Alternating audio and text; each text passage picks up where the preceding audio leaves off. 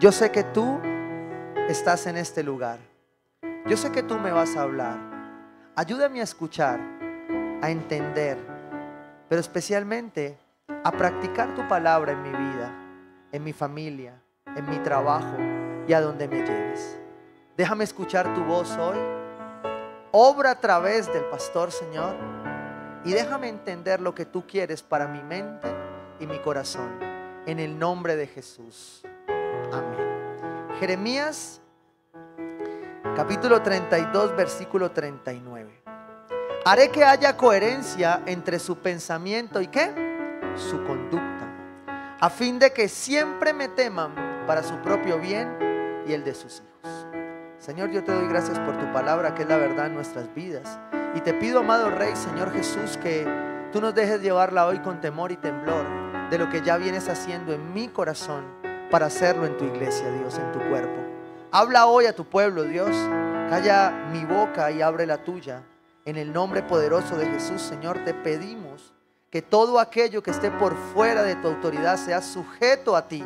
En el nombre de Jesús. Toda obstrucción, toda cosa que se quiera oponer a tu palabra, la reprendemos en el nombre de Jesús. Y creemos que tú vas a hablar a nuestras vidas en esta mañana. Amén y amén. Jeremías 32, 39. Haré que haya coherencia ¿sí? entre su pensamiento y su conducta. Este pasaje tiene que ver con lo que venimos hablando acerca de las decisiones que venimos tomando. ¿Hay alguno que ha tomado decisiones? ¿Sí? Bueno, ¿quiénes no estuvieron hace ocho días? Los que no estuvieron hace ocho días y, y quieren el formatico físico, al final del staff, los chicos de camisa gris, Van a tener unos formatos para regalárselos y usted puede hacer sus planes y peticiones en su casa eh, y escuchar la prédica de hace ocho días si no la ha escuchado. Si ya escuchó en tal formato, ahí está. Bueno, pero veníamos hablando de dos preguntas. La primera pregunta era la pregunta de la integridad. Y es que cuando voy a tomar decisiones, yo debo preguntarme si estoy siendo sincero conmigo mismo. Eso tomamos. Y tomamos la primera decisión de este año y era la decisión por la integridad. No me voy a mentir a mí mismo, aun cuando la verdad me haga sentir mal conmigo mismo. Hicimos la segunda pregunta que tiene que ver con la pregunta del legado. ¿Qué historia quiero relatar en mi vida? ¿Qué historia van a contar otros acerca de mí? Y tomamos la segunda decisión acerca del legado. Y era decidir una historia de la cual yo esté orgulloso de relatar, Dios, Dios esté orgulloso de relatar y otros estén orgullosos de relatar. Decidimos que nuestras decisiones iban a involucrar estas dos preguntas. Y hoy el Señor nos trae una tercera pregunta que tiene que ver con, como le he llamado, con alta tensión, ¿sí? Pero quiero comenzar con este pasaje. Cuando usted lee el contexto de Jeremías 32, 39, usted va a ver que tal vez en la parte anterior, cuando lee, es un pasaje de esos que cuando usted está leyendo la, la, Biblia, perdón, usted pasa y dice, ay, ¿no será que leemos una cosa como más amable? con mucha amenaza, mucha cosa. Porque el Señor está exhortando a su pueblo, ¿sí? Porque se está portando mal. Pero a su vez está dejando una promesa, ¿sí? Y una exhortación, un llamado a ser coherentes. Haré que haya coherencia entre su pensamiento y su conducta, en su manera de pensar, hablar con lo que hacen, ¿sí? Porque muchas veces nosotros no somos coherentes. ¿Sí me entienden? no, sé si a usted le ha pasado, puede que en otras iglesias pase, que usted llega a su iglesia y de pronto tuvo una discusión y en la iglesia le dicen esto, vuelvo y repito, en otras iglesias, en esta no. Y de pronto le dijeron, ¿usted para qué va a la iglesia? Hmm, véalo, véalo y mire cómo me porta en la casa. En otras iglesias, en esta no. ¿sí? Y aquí el profeta está exhortando a coherencia. Pero para ser honestos, la coherencia no es fácil. Y me encanta esta analogía de Andy Stanley acerca de el borracho, ¿sí? ¿Ustedes han visto un borracho coherente? No. Es muy difícil ver un borracho coherente, aunque algunos borrachos se creen coherentes, como aquellos que dicen que manejan mejor borrachos. ¿Sí o no? Gracias a Dios aquí ya no hay ninguno de esos. ¿Sí o no? ¿Cierto? Éramos, éramos los borrachos, ya no. ¿Cierto? Pero el borracho tiene una condición bien especial y es que no hay no hay relación alguna entre buenas decisiones y un borracho. Nadie le va a recomendar a usted que se emborrache para tomar buenas decisiones. Al contrario, más bien, ser borracho está relacionado con tomar muy malas decisiones. ¿sí? Ahora, ¿qué es lo que pasa con el borracho? Que cuando la correlación del alcohol con nuestro, con nuestro cerebro, ¿sí? hay algo que no concuerda. Y me encantaba esto porque cuando mira uno científicamente qué es lo que pasa, eh, alguna vez veía un, un video de Discovery donde mostraban en el cerebro qué pasaba cuando una persona tomaba alcohol, ¿sí? Y cómo las neuronas empezaban a estallar. Y yo dije, wow, el alcohol, todo lo que hace, tremendo. Va matando las neuronas y de ahí es donde sale aquel proverbio que dice que el borracho es bruto pero decidido. ¿Sí? Porque claro, se está matando, porque el alcohol te mata las neuronas. No lo digo yo, lo dice la ciencia, perdón con algún borracho. El resultado, problema es que en el cerebro del borracho hay una disminución de la sensibilidad de las posibles consecuencias que pueda tener. O sea, el borracho no sabe qué puede pasar. Por eso es que hay muchas tendencias de borracho. y unos que se duermen, no saben qué puede pasar, dónde se durmió, dónde se quedó. Hay otros que asumen fortaleza y fuerza de donde no saben, la sacaron. Y por eso es que al otro día se levantan y dicen, yo hice eso. ¡Ah! Eso es lo que pasa con el borracho. Miren lo que dice esta definición. Dice que quizás puede ser peor. El alcohol altera temporalmente la actividad de la corteza prefrontal. ¿sí? ¿Saben dónde queda la corteza prefrontal? Yo no. Búsquenla. ¿Listo? Pero eso es lo que dice la ciencia. Yo no soy médico. Hay algún médico aquí ahora me ayuda y me explica bien. Pero dice que esto trae una afectación al cerebro. ¿Qué es lo que pasa? Que esta corteza prefrontal es la que tiene relación con que una persona coherentemente una los puntos. ¿Sí? Esa es la prueba que le hacen al borracho cuando le dicen camina derecho. ¿sí? Está afectado en la corteza prefrontal, en su cerebro. O sea, no, empieza a no tener coherencia para unir los puntos. ¿Se acuerdan que hace ocho días hablamos de unir los puntos? ¿sí? Entonces hay que estar en sano juicio para poder unir los puntos, ¿ya? Cuando alguien está ebrio, no ignora conscientemente el sentido común. ¿Por qué? Porque se desconectó. Es decir, que un borracho no puede tomar buenas decisiones. ¿sí? Aquel proverbio callejero que alguna vez decía que Dios cuida de sus borrachitos, no aplica, hoy muere. Eso es pura misericordia de Dios. ¿sí? Porque ¿cómo Dios va a obrar en medio de las malas decisiones? Al final es su infinita misericordia y su providencia guardándonos, ¿ya? En medio de, la borrachera. Esto me llevaba a entender que el, que el borracho, al desconectarse en su raciocinio, ignora la conciencia, ignora lo que el Espíritu Santo muchas veces puede decirle, porque está desconectado. Entonces el borracho no tiene coherencia, ¿sí? No tiene coherencia para qué? Para decidir. Y esto cuando yo lo leo, uno puede decir, ah, bueno, pastor, pero yo como no me emborracho. ¿Sí? Y eso está bien.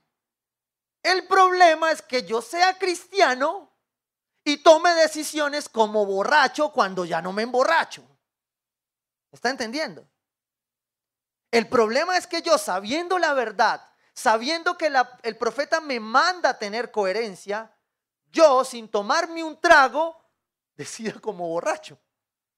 Es más complicado eso. Y eso sí llamó mucho mi atención. ¿Por qué nosotros, siendo conscientes, siendo coherentes, tomamos decisiones como si estuviésemos en estado de embriaguez? ¿Por qué razón? ¿En qué momento dejamos de atender esto?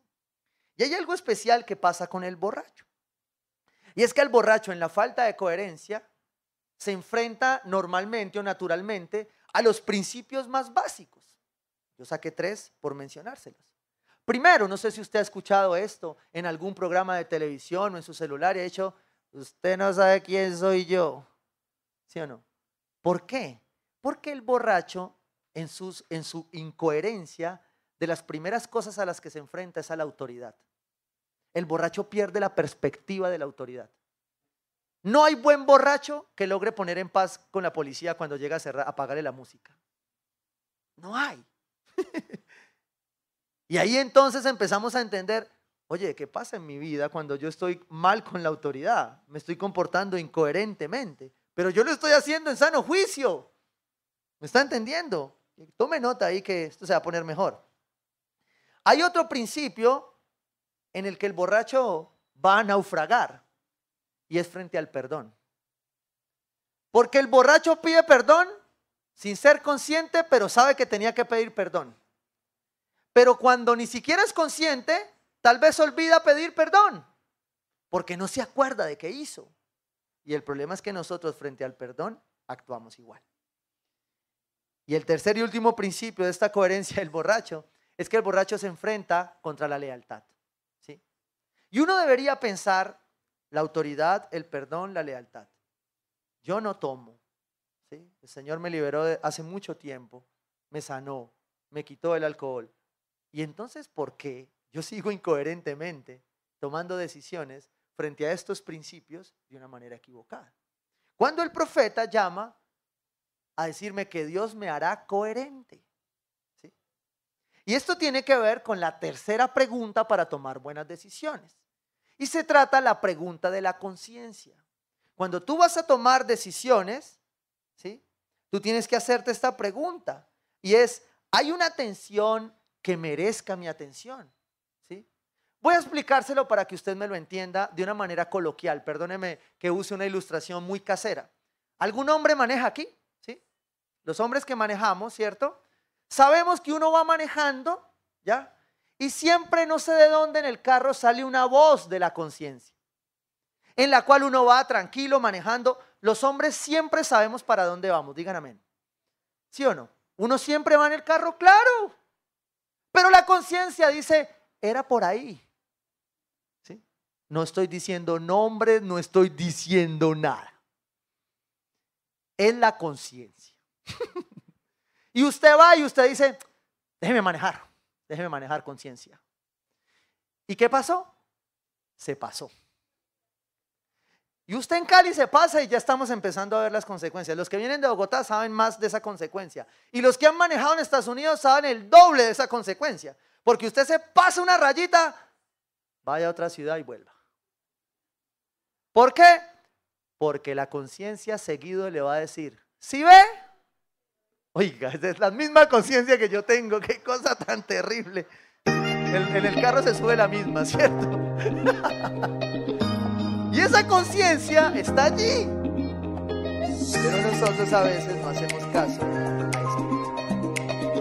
Esa conciencia opera como una tensión, como una tensión que me está llamando a que hay algo, a que hay algo que está bien, que está mal. ¿sí?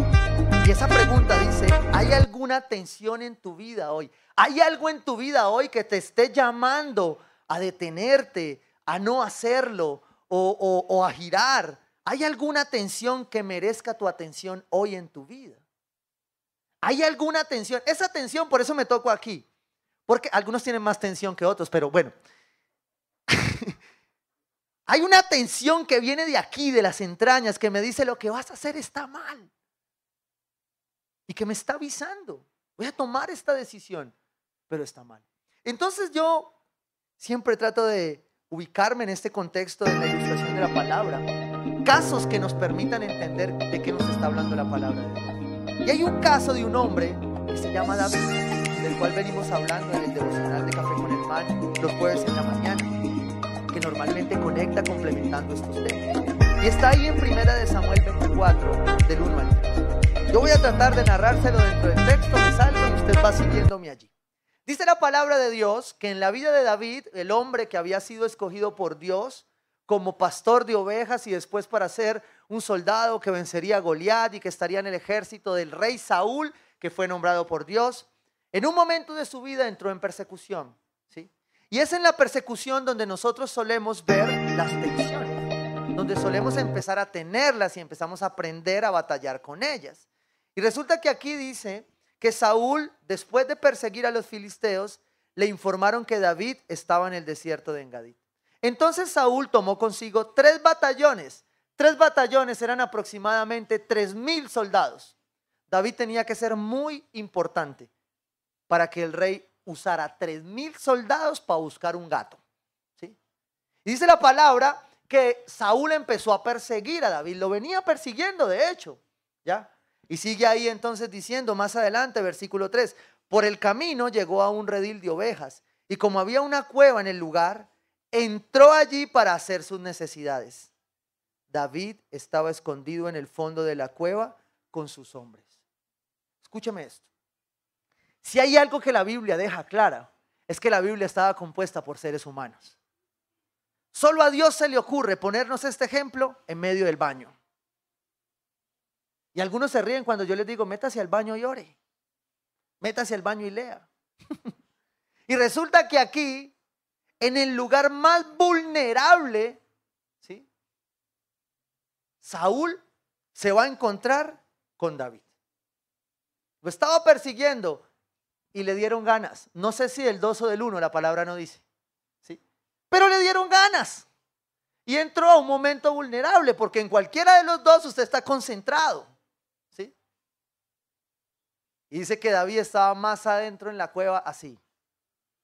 Mentira, así no estaba porque no dice si era el 1 o el 2. David estaba escondido allí. O sea, esto es lo que muchos podrían llamar se alinearon todos, ¿cierto? Pero era Dios disponiendo algo especial para David. Y era precisamente allí, en medio de esa vulnerabilidad de Saúl, donde David tenía que aprender a decidir y donde sus tensiones iban a jugar un papel muy especial. Sus tensiones eran la voz de su conciencia, sus tensiones estaban unidas a cómo él sentía, a lo que le había pasado, a lo que Dios le había dicho. Y si usted lee un poco más adelante, ahí en el versículo 4 dice lo siguiente, que estando escondido en el fondo de la cueva con sus hombres, sus hombres le dijeron, en verdad, hoy se cumple la promesa que te hizo el Señor cuando te dijo, yo pondré a tu enemigo en tus manos para que hagas con él lo mejor que te parezca. O sea, piense en esto. Los soldados están diciéndole a David, David, la palabra de Dios se cumple. Dios ha puesto a tu enemigo. ¿Para que qué? Para que lo mates. Los hombres, los barra están así, David, hágale. Y David entonces en ese momento alcanza a oír los barra pero en el camino, yo pienso cómo sería esa escena, David, para solo haberle cortado el manto. Eran segundos, pero en esos, en esos tres pasos, cinco pasos, diez pasos que David da, David empezó a sentir la tensión. Dijo, es la palabra de Dios, sí, pues al final Dios me había prometido que me iba a entregar a mi enemigo. Y muchas veces nosotros tenemos una palabra de una promesa. No, pero Dios me dijo que esto era para mí y me lo robo. Y no escucho las tensiones, tensiones profundas que me quieren hablar y decir, oye, eso no está bien. Entonces yo pienso que David en ese momento de no poder devolverse a la palabra, pero tener la palabra en la cabeza, entender que había hecho Dios, empezó a hacerte esas preguntas que hemos venido haciéndonos. Oye, lo quiero matar de verdad. Estoy siendo sincero conmigo mismo. Esta es la historia que quiero contar. Yo te estoy haciendo una película, es como un flashback en esos minutos de David recorriendo para cortar el manto de Saúl, donde Saúl se debe estar preguntando las tensiones que venían. Esta es la historia que yo quiero contar y de pronto él ve una pantalla que dice, abuelito, abuelito, cuéntamela, cuéntame la historia cuando mataste al rey por la espalda traicionero. Y yo creo que David dijo, yo no, yo no quiero hacer esto. Esto no es lo que yo quiero. Y de pronto entonces Saúl, igual en la emoción, porque a veces vamos tan rápido que no escuchamos las tensiones que nos quieren proteger y alcanzamos a mandar la mano. Saúl alcanzó a coger y y le bajó un pedazo del manto a Saúl.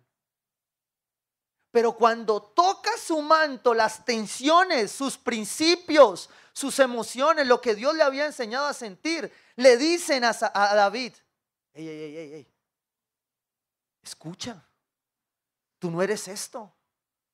Dios no, te, Dios no te va a hacer rey matándolo. ¿Se acuerdan del borracho? El borracho pierde la conciencia frente a la autoridad, frente a la lealtad, frente al perdón. Pero usted y yo no somos borrachos. Si hay una embriaguez en nuestra vida es porque el Espíritu Santo vino a hacerlo. Y cuando el Espíritu Santo lo haga, dice la palabra, lo va a hacer para edificación tuya y del cuerpo de, Cristo. No para nada más. y para revelarte algo.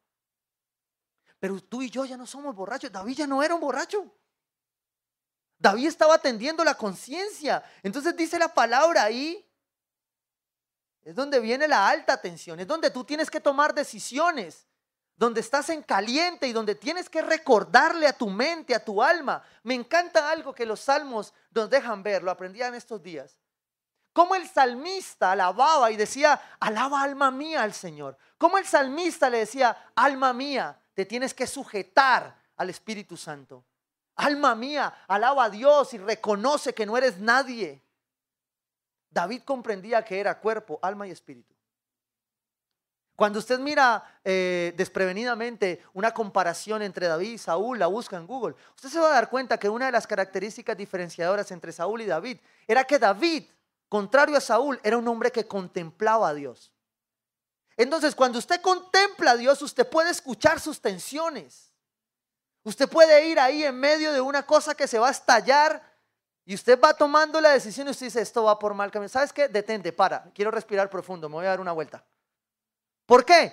Porque tú ya sabes que Dios te dio emociones, tensiones, para evitarte tomar malas decisiones. David, que se había empezado a levantar por los barra brava, por aquellos que lo incitaban a ir en contra de la autoridad, de la lealtad. Se levanta recordando quién era en un momento de alta tensión. dice 1 Samuel 24, 5, pero le remordió la conciencia por lo que había hecho. ¿Cuántas veces el Espíritu Santo, a través de la atención de tus emociones, te ha remordido la conciencia y no la has escuchado? Es posible que no lo hayas escuchado en cosas muy sencillas. Hay momentos donde yo no sé si te ha pasado que tú vas y algo te dice devuélvete. Y dices, pero voy de afán, voy de afán. O se te queda algo, ¿sí o no? De los, que, de los mismos creadores de se nos queda algo todos los días. y uno dice, ay, pero justo, iba justo. Y se quedó el bendito destornillador. Devuélvase por él. No, no, no devuélvase por él. Y usted dice, no, no, no, no, voy ya, Famón. Y llega ya, ¿qué destornillador necesitamos? El que quedó. Y usted, ¿por qué no escuché? Y te estoy poniendo un ejemplo, bobo. Pero es posible que hayan situaciones más trascendentales en tu vida donde tú no estás escuchando la atención que hay para decidir. Dios te dio las emociones, los sentimientos como una herramienta. No son malas. Al contrario, bajo el control del Espíritu Santo, son una herramienta para advertirte, para cuidarte, para que no te metas en la grande. Y eso fue lo que David precisamente estaba experimentando aquí. Quiero devolverme un versículo anterior. Yo pondré a tu enemigo en tus manos para que hagas con él lo que mejor te dé la gana. Ah, esto no se puede poner en la Biblia, perdón. Lo que mejor te parezca. La instrucción, la promesa que alentaban los barra brava no era que matara a Saúl. Era que él te iba a poner el enemigo para que tú decidieras. ¿Según qué? Según tu tensión, según tus principios, según lo que hay adentro, que el Espíritu Santo te va a poner cuando tienes que decidir. Y cuando vas a decidir frente al pecado. ¿Y entonces qué vas a hacer? Si tú sabes que lo que estás haciendo se llama pecado. Yo tengo un problema como pastor. Y es que Dios me llamó a decir la verdad. Y yo le pido perdón a todos los que he lastimado cuando les he dicho que tienen que dejar de pecar. Pero es mi obligación. Porque a veces Dios me usa como tensión. Y hay cosas que no se pueden llamar de otra manera. Seguramente hay otras que no te podré decir qué hacer. Te daré un contexto, te mandaré a la palabra y te diré que mires cómo vas a decidir. Pero en lo que respecta al pecado, te tengo que decir, con todo el amor, y no te voy a dejar de hablar, al contrario, te voy a ayudar. Pero tú tienes que escuchar la tensión que hay en ti para no seguir en un círculo. Tienes que detenerte. Dios te dio las emociones para saber. Y aquí David estaba decidiendo, entendiendo que era lo que mejor a David le pareciera, pero que lo que mejor a David le parecía era lo que la palabra de Dios lo llamaba a hacer. Y era aplicar los principios. Entonces David aquí empezó a entender en su tensión, ¿sí? Que máximo el manto. Y mire lo que dice, y les dijo a sus hombres, que el Señor me libre de hacerle al rey lo que ustedes sugieren. ¿Se acuerdan de Rubén? personaje de hace ocho días, que al final no fue capaz de enfrentarse. David sí, porque David escuchó su tensión. Y David se paró frente a sus hombres que lo estaban diciendo, listo, matemos lo que ahora vamos a gobernar nosotros. Y se para y les dice, por encima de mi cadáver. Porque mis principios hoy me están llamando aquí a decir que yo no le voy a hacer nada al rey. Porque él es el ungido del Señor, dice la palabra. Y todos los que hemos vivido persecución un día, que hemos sido señalados por personas, por líderes, por autoridades, tenemos que dar testimonio de que frente a ungidos del Señor hemos tenido que bajar nuestras armas. ¿Por qué? Porque nuestras tensiones, nuestra conciencia nos lleva a entender que es mejor contar una mejor historia. Y las tensiones que Dios pone sobre tu vida quieren llevarte sencillamente a hacerlo mejor. Dice David, no puedo alzar la mano contra él porque él es el ungido del Señor. David escuchó su conciencia. David sabía que lo podía matar, que el Señor se lo había prometido, pero él decidió, según a él le parecía, en su interior, en su interior. Él escuchó esa tensión que a veces suena, no la voy a confundir con los frijoles trasnochados, ¿no? Pero es esa tensión, eso, que usted dice, no sé, no, no, no siento paz. Señor, guíame, muéstrame. Esto es de Dios. Y allí entonces David cerró su oído a los barra brava y siguió adelante.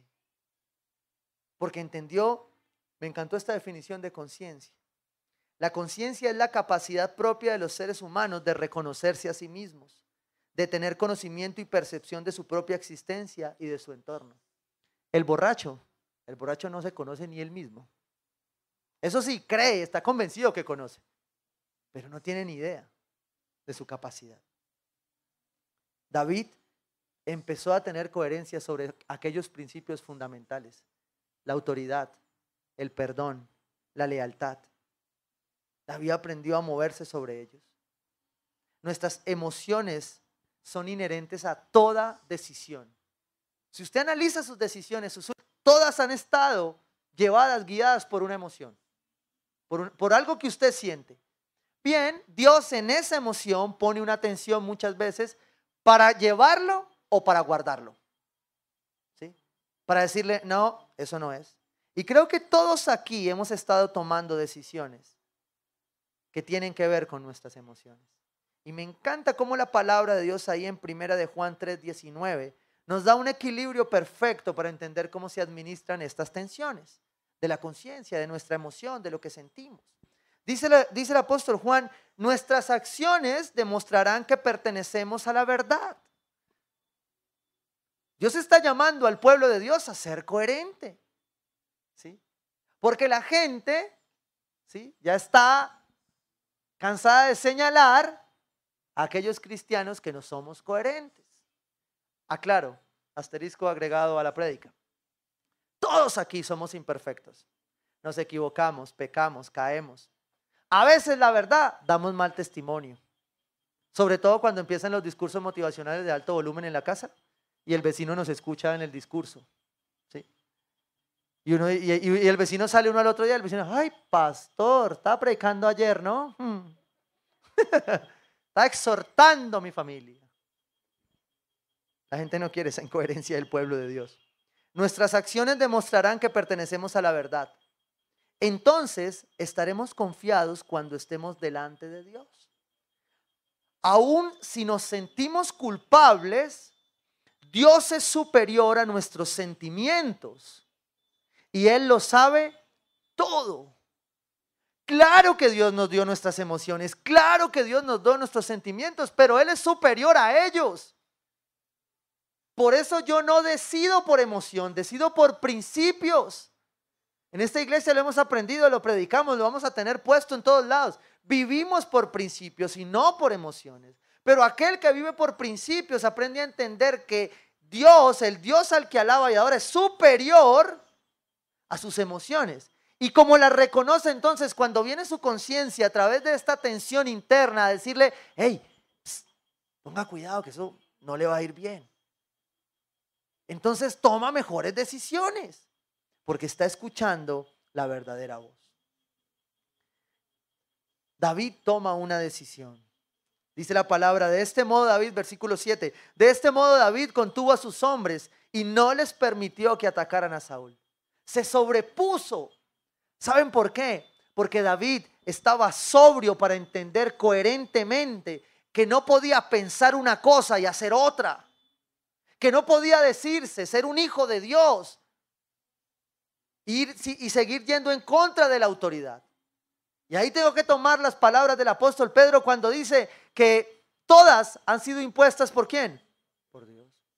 Agregado, como usted lo puede leer en la Biblia, aún las insoportables. Ay, pastor, y me toca aguantarme.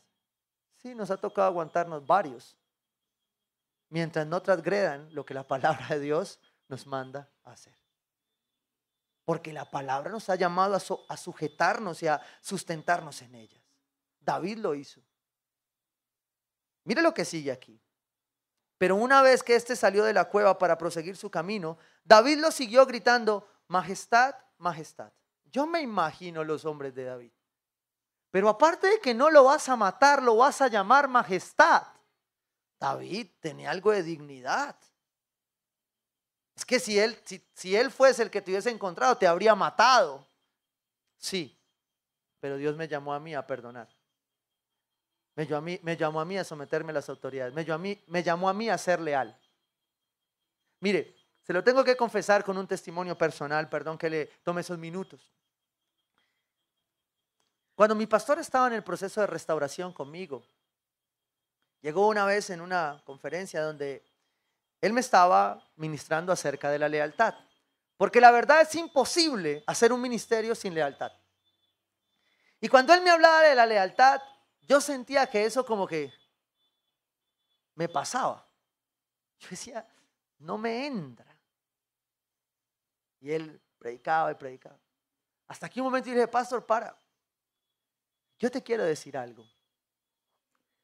Llevo tantos meses, o tal vez años, los últimos uno o dos, donde me han dicho tantas veces que soy desleal que lo que me estás diciendo no lo entiendo, no lo puedo entender.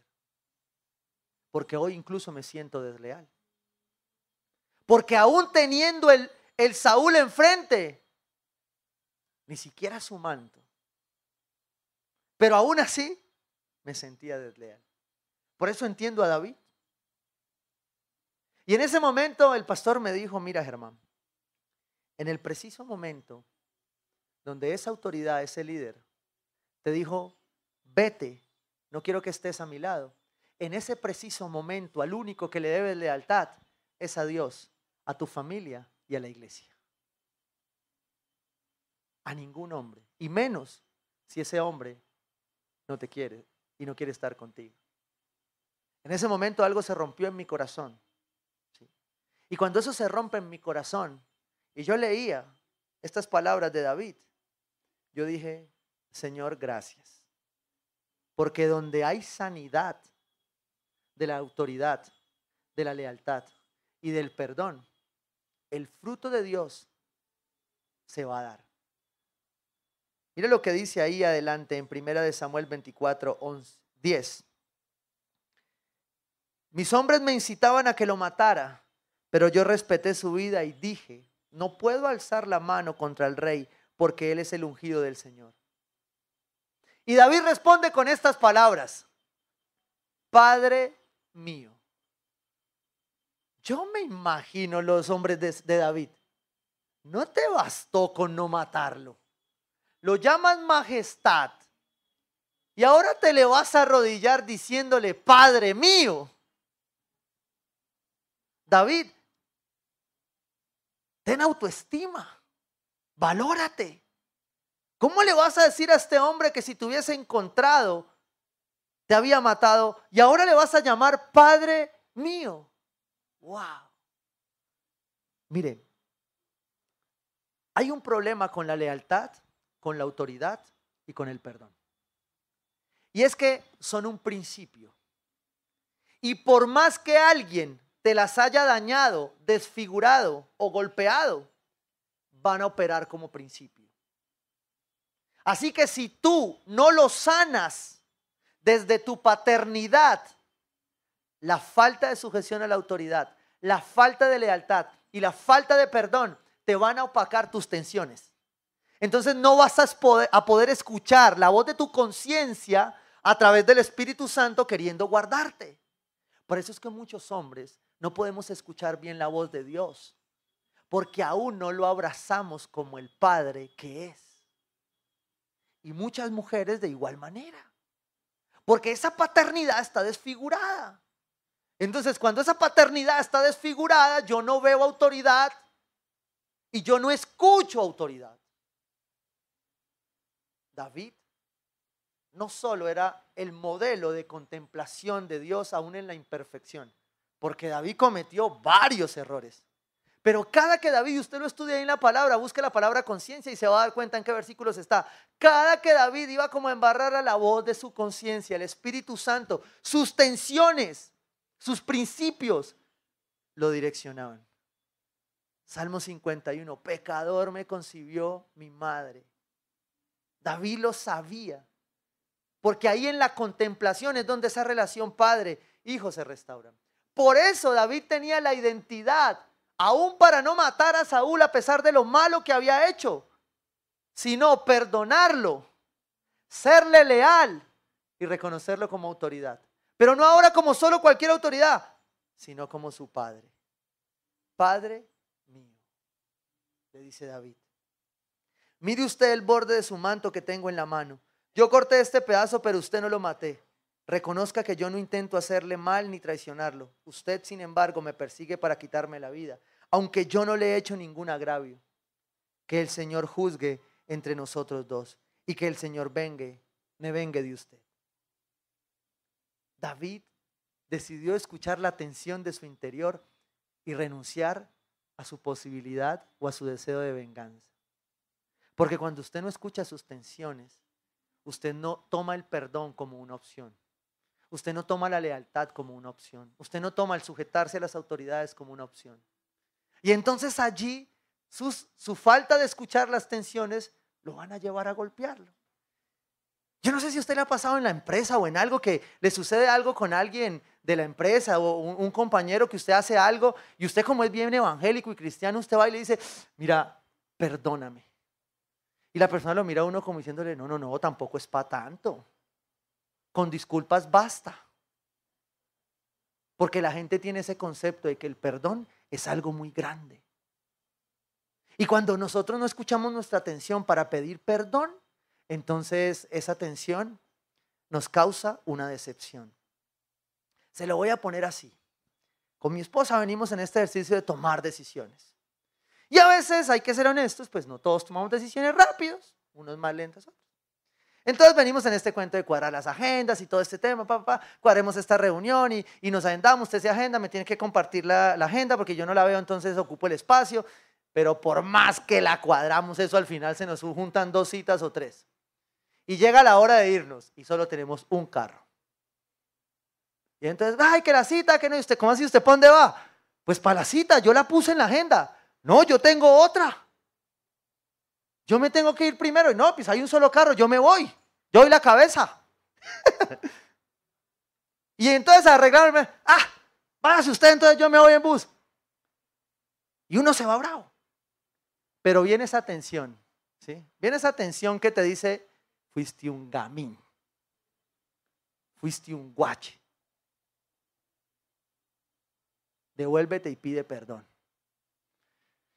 Y uno coge el celular. Señor, un WhatsApp. No, llama. ¿Un WhatsApp? ¿Aló? ¿Qué hubo? no, es que, ¿qué pasó? Y justo está uno al lado de alguien, ¿no? De la iglesia. El hermanito. Está hablando con la pastora. Hola, mi amor, ¿qué pasó? no es que una tensión me hizo caer en cuenta que había sido un guache. Te pido perdón. Y ahí la, la tensión baja. Bueno, te amo. Y yo, pero ¿cuántas veces nosotros hemos dejado alargar esa tensión que nos estaba avisando que no valía la pena perder el tiempo? Y hemos tenido que llorar después en el lugar equivocado. Si todo esto que estamos viviendo no nos lleva a escuchar nuestras tensiones, vamos a seguir llorando sobre ataúdes que ya no les podemos y que no nos pueden responder, te amo. David nos enseña que al final es mejor menguar a nuestras emociones, a nuestras tensiones para responder esta pregunta. En autoridad, en lealtad y en perdón. Es mejor escucharlas y detenernos a tiempo para reconocer que Dios está haciendo algo. Y mire cómo le responde Saúl. David, hijo mío, pero si eres tú quien me habla. Y alzando la voz se echó a llorar. ¡Wow! ¿Cuántas veces solo el perdón en una decisión cambiaría el resultado de la historia que estás escribiendo?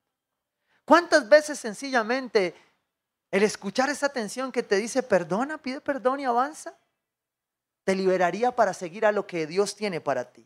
¿Cuántas veces? Pero ¿sabes qué pasa? Lo que pasa es que a veces tenemos una mentalidad de pronóstico que no nos permite ¿sí? escuchar esas tensiones. Son enemigos allí que no, los, que no los podemos escuchar. E ignoramos entonces la tensión cuando tomamos decisiones. Y una razón es que nos forzamos a aceptar e ignoramos el consejo de otras personas. Ya les, les he hablado de mi conciencia toda la prédica. Nos negamos a escuchar la voz de nuestra conciencia. Creemos que podemos predecir los resultados de todo. Porque creemos que todo lo sabemos. Y sencillamente no escuchamos nuestra atención porque creemos que ya sabemos qué va a pasar. Y es imposible medir las consecuencias de todo lo que decidimos. Pero sí estoy seguro que en lo que Dios nos está enseñando y nos está llamando a hacer, nos está llamando a desacelerar, a hacer una pausa para escuchar nuestras tensiones. Mire, esto pasa con el cuerpo. Ahora que estamos en ayuno, uno aprende a darse cuenta que puede vivir sin muchas cosas. Que puede vivir sin redes sociales, que puede vivir sin Netflix, ¿sí? que el chorizo con, puede ser suplido, que usted puede dejar de dedicar cosas a otros tiempos que le permiten crecer y conocerse a sí mismo, conocer sus tensiones. Pero si no nos detenemos, va a ser muy, muy difícil hacerlo. En este ayuno hemos aprendido que nos podemos alimentar mejor. Sin negarnos. 7, 16, 7. Clamar al Señor para que Él me dé una conciencia renovada. Dice, bendeciré al Señor que me aconseja. En vez de pensar en saberlo todo, busca el consejo divino de Dios. Pero muchos quieren tener el consejo de otros, del que sabe, del que conoce o del que ya pasó. De hecho, dicen que el ser humano aprende de muchas maneras y una de ellas es viendo lo que a otros les pasa. Y la verdad es que es un porcentaje muy pequeño el que aprende de lo que a otros le pasa. La gran mayoría aprendemos de lo que nos pasa a nosotros. De lo que decidimos aun cuando no escuchamos nuestras tensiones. Dice el salmista. Aún de noche me reprende mi conciencia. Siempre tengo presente al Señor. Con Él a mi derecha nada me hará caer. Mira, cuando tú aprendes a tomar decisiones en una vida centrada en la palabra de Dios, centrada en una relación personal con Dios, no en una religión, sino en una relación que, que se postra, que como David contempla a Dios y le puede decir, alma mía, Alaba al Señor porque si hoy decido por mis emociones, tomo una mala decisión. Y hoy quiero escuchar esas tensiones de mis emociones para decidir conforme Dios querría. Pero a veces esa mentalidad de pronóstico nos juega la mala pasada. ese creer que todos lo sabemos de cómo va a funcionar. Pero hay muchos que caen en esta llamada falacia a través de la filosofía, que se llama la falacia de orígenes para los que les gusta la filosofía, o la falacia genética. Dice que esta falacia es la tendencia a descartar la verdad por el portador de la verdad. Razón tenía Pablo cuando exhorta a Timoteo y le dice que nadie, a pesar de tu juventud, te vea como menos, sino por el contrario, que todos vean en ti un ejemplo a seguir. No por lo que estudiaste, ni por dónde naciste, ni por cuántos años tienes, sino por tu manera de hablar, por tu conducta, por tu pureza. Porque esta falacia, vamos a ponerla en español para no hablar de filosofía, este orgullo que nos mata de no escuchar a veces la voz porque estamos discriminando a aquel que nos está hablando porque creemos que es muy poca cosa. Mira, a mi esposa le ha pasado. Le ha pasado más que a mí. Porque yo por lo menos soy calvo y parezco de años. Pero mi esposa, todo el mundo espera a la esposa del pastor brava, ¿no? Bueno, aquí es brava poquito. Y esperan la señora del pastor. Y de pronto sale mi esposa, que come años y tiene cara niña. Y la señora está ahí esperando tomar la decisión. Y la señora la ve y dice, usted. A mi esposa le ha tocado. Y mi esposa me cuenta con una sanidad que yo le digo, yo le doy duro. Y después he visto cómo esas mujeres la aman. Y yo digo, ¿cuánto nos estamos perdiendo por tantos paradigmas? ¿Cuánto nos estamos perdiendo? ¿Cuánto me perdería yo de este liderazgo hermoso que Dios nos ha regalado si yo no aprendiera a escuchar y a entender que no me las sé todas? ¿Cuántas veces tu esposa o tu esposo están allí diciéndote, mi amor, yo, yo no sé de eso, pero yo siento esto de parte de Dios. Y yo he venido orando, ora. Porque la mujer sabia edifica su casa, pero la necia con sus manos la destruye. ¿Cuántas veces tu esposo solo te ha dicho, no veo que eso te quede bien? Ah, usted sí es cansón.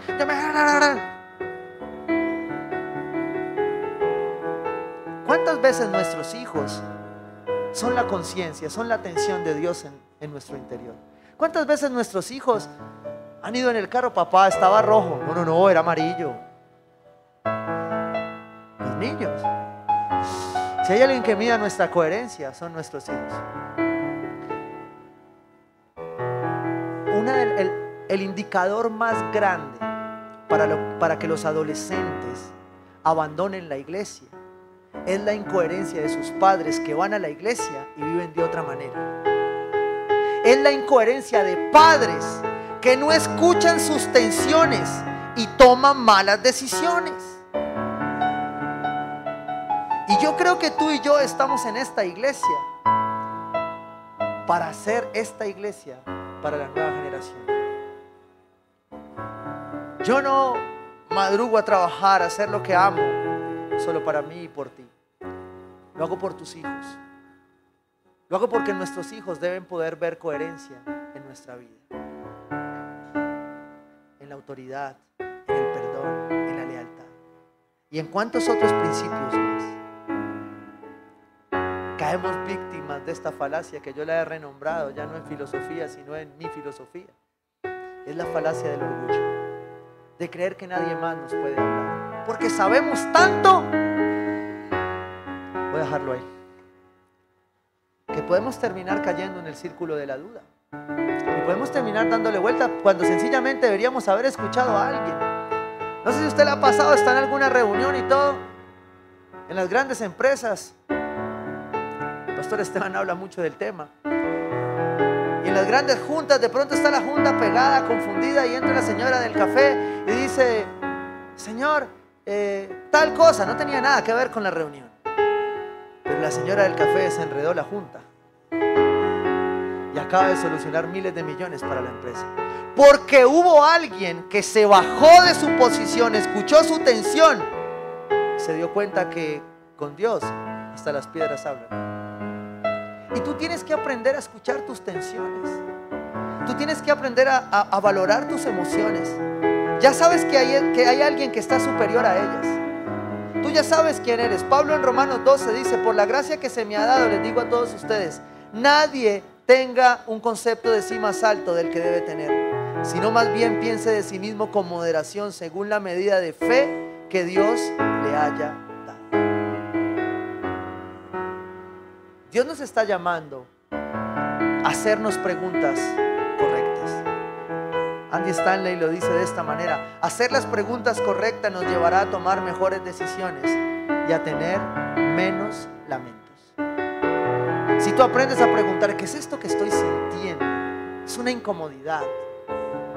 ¿Por qué termino discutiendo en mi casa o con mis empleados o con alguien cuando antes el Espíritu Santo me ha dicho, para y ora? Detente, deja de hablar. Adora a Dios. Alaba a Dios. ¿Cuánto tiempo más vas a dejar de escuchar esto? Esto me debería llevar a tomar la tercera decisión. Y es que si tú aprendes a escuchar tus tensiones, te haces esta pregunta, si hay alguna tensión que merezca tu atención, entonces tú hoy vas a tomar una decisión de hacer una pausa incluso cuando no puedes precisar la causa de tu duda. Pero hay algo que trae una duda.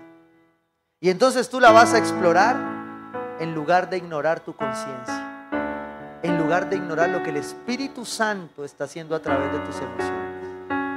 Y te lo voy a confirmar con una promesa. Voy a terminar donde comenzamos. Jeremías 32. El profeta está exhortando a que haya coherencia en nuestra vida con lo que sentimos. ¿sí? Y dice aquí en Jeremías 32, 40, haré con ustedes, haré con ellos un pacto eterno. Nunca dejaré de estar con ellos para mostrarles mi favor. Pondré mi temor en sus corazones. Una conciencia, un hijo de Dios en sobriedad, sabe que en su corazón está el temor a Dios, no el miedo que gobierna esta generación. No el miedo que está intentando gobernar esta temporada de vida. Ya no, necesito, ya no necesitamos que nos vendan más miedo. Abre la nevera y le da miedo. Sale ahí. Pero Dios dice aquí que hay un temor que pasa por encima de ese miedo. Y es el temor que le ha embargado en nuestros corazones. Dice, y así no se apartarán de mí. Cuando el temor de Dios gobierna tu corazón, tú vas a tomar malas decisiones, pero no te vas a apartar de Dios. ¿Por qué? Porque estás escuchando tus tensiones que te dicen, ah, embarré, tengo que pedir perdón. La embarré, estaba siendo como grosero. Terminé siendo hasta desleal. Dice, me regocijaré en favorecerlos y con todo mi corazón y con toda mi alma los plantaré firmemente en esta tierra. Aquel que aprende a hacerse esas preguntas empieza a plantarse para dar fruto. Porque si tú sigues tomando malas decisiones sin escuchar tus tensiones, tu conciencia, entonces nada de lo que decidas va a ser para plantar, sino para mover. Hay personas que empiezan a decidir cada ocho días un lugar. Y ahí sí como el ejemplo de mi esposa. Si tú sacas la matica de la mata cada ocho días y la metes a una mata diferente, primero, no solo no crece, sino que un día se va a morir. Pero cuando tú, cuando escuchas tu tensión, tú sabes que a donde estés, así no sea perfecto, Dios te llamó a plantarte, a dar fruto. Tu casa es un lugar para dar fruto, pero tienes que aprender a escuchar tus tensiones para que no tomes más malas decisiones. Dice el profeta Isaías en Isaías 30, 21. Me encanta. Y yo quiero que tú tomes esta palabra en tu corazón. Si tú has tomado malas decisiones porque no has escuchado tu conciencia, porque han habido tensiones que te han dicho eso no está bien y tú no les has parado cuentas, bolas, ¿sí? Escucha esto que dice el profeta. Ya sea que te desvíes a la derecha o a la izquierda. Ya sea que puedas escuchar y discernir muy bien tus tensiones. O tal vez no las disiernas también. Tus oídos percibirán a tus espaldas una voz. Si tu decisión hoy es empezar a caminar preguntándole a Dios cómo tomar mejores decisiones, yo te estoy diciendo que el Espíritu Santo va a venir a hablarte y te va a susurrar y te va a decir, Carolina, eso no te conviene. Eso no te conviene. No es por allí. Tus oídos percibirán a tus espaldas una voz que te dirá, este es el camino, síguelo. ¿Sabes de qué? Me acuerdo cuando leo esta palabra. Porque usted puede decir, la voz viene detrás de usted y le dice, hey, este es el camino, síguelo. Ay, sí, mejores decisiones. Pero ¿cuál camino? ¿Cuál es el camino que debemos seguir? Es aquel que es el camino, la verdad y la vida. Y yo te quiero decir algo hoy. Yo no sé si vienes desde hace rato sintiendo una tensión en el fondo de tu estómago, de tu corazón, de tus entrañas, que te dice, ya no más. Quiero algo nuevo para ti, quiero algo mejor para ti. Y tal vez llegaste hasta aquí diciéndole, Dios, dame una respuesta.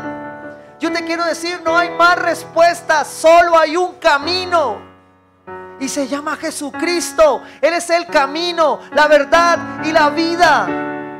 Puedo hacer 10 series enseñándote a tomar decisiones, pero mientras no escuches la voz de aquel que te llamó, no hay nada que pueda cambiar en tu vida si tu referente para tomar decisiones no es Jesucristo.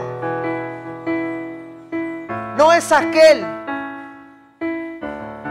que es el camino al Padre. Solo cuando aprendes a escuchar su voz, entonces vas a poder escuchar tus tensiones y vas a tomar mejores decisiones. Dios quiere para su pueblo, para sus hijos, decisiones que cuenten mejores historias. Amén.